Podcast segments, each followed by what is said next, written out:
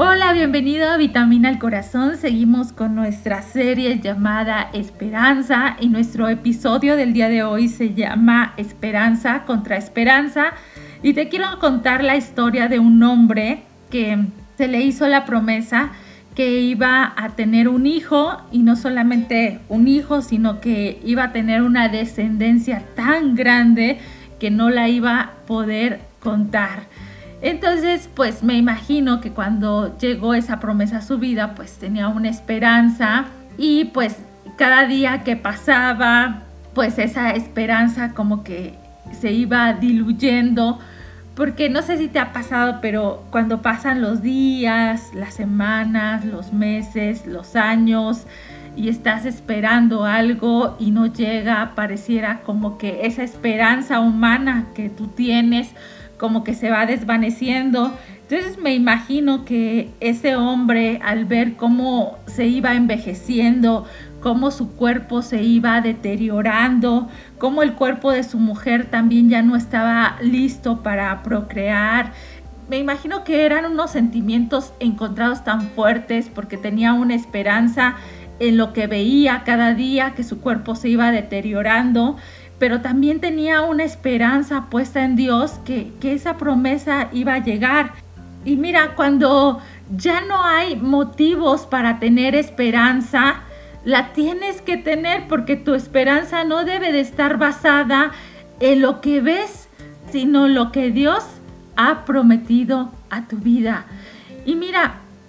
Dios ha tenido muchísimas promesas en la Biblia. Hay más de 3.000 promesas para tu vida donde en cada una dice, nunca te fallaré, jamás te abandonaré,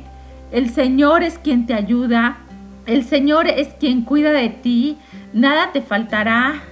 Él es tu lugar seguro, tu refugio, tu ancla, tu piedra firme. Y, estas palabras, no sé si te pasa, pero son como oxígeno a tu vida que de repente cuando pasa eso, que ya no tienes ningún motivo para tener esperanza, estas palabras o estas palabras te recuerdan que Dios sigue al pendiente de ti, que sus promesas siguen vigentes, que sus promesas no tienen fecha de caducidad, que Él sigue en control de todas las situaciones. Y wow, a mí me animan todas estas palabras y todas estas promesas que encuentro en la Biblia y aun cuando yo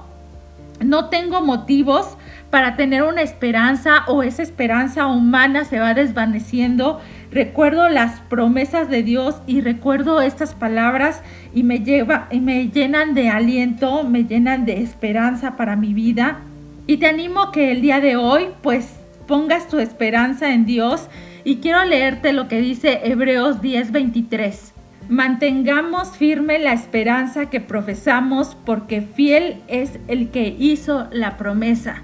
Y cuando leí esta parte de la Biblia me llenó de esperanza porque es cierto,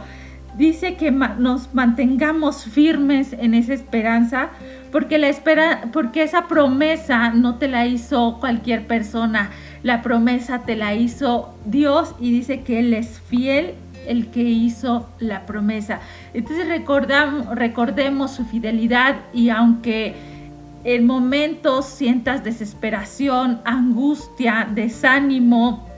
que te sientas confundido, recuerda que hay muchas promesas en la Biblia para tu vida y que fiel es el que hizo la promesa y Él no te dejará solo ni te desamparará en momentos difíciles de tu vida. Recuerda que Dios tiene el control de todas las situaciones y que Él está y Él está dispuesto a ayudarte en cualquier situación en la que te encuentres y por más difícil que, que sea lo que vives, recuerda que Dios está contigo.